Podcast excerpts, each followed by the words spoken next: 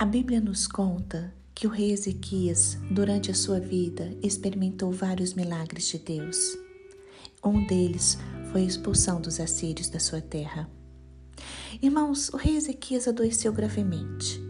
O profeta Isaías veio recomendar que ele colocasse em ordem sua casa, porque ele iria morrer. Ezequias é reconhecido como um bom rei. Ele confiou e obedeceu a Deus. Mas quando este rei recebeu a notícia de que iria morrer, ele chorou. Ele abriu seu coração e falou com Deus. Ezequias clamou ao Senhor.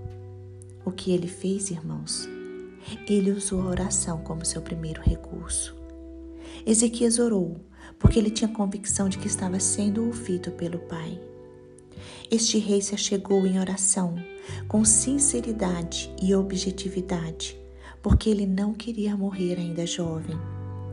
O rei Ezequias disse: Lembra-te, Senhor, peço-te de que andei diante de ti com fidelidade, com interesse de coração e fiz o que era reto aos seus olhos.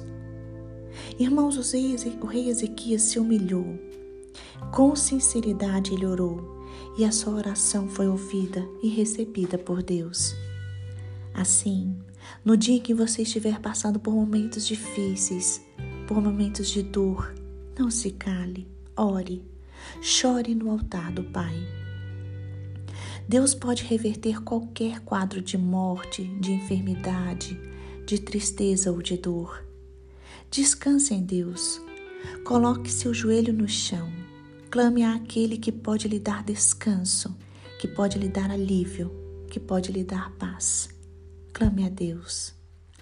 Segunda Reis, capítulo 20, versículo 6 diz: Acrescentarei 15 anos à sua vida e salvarei essa cidade do rei do Assíria.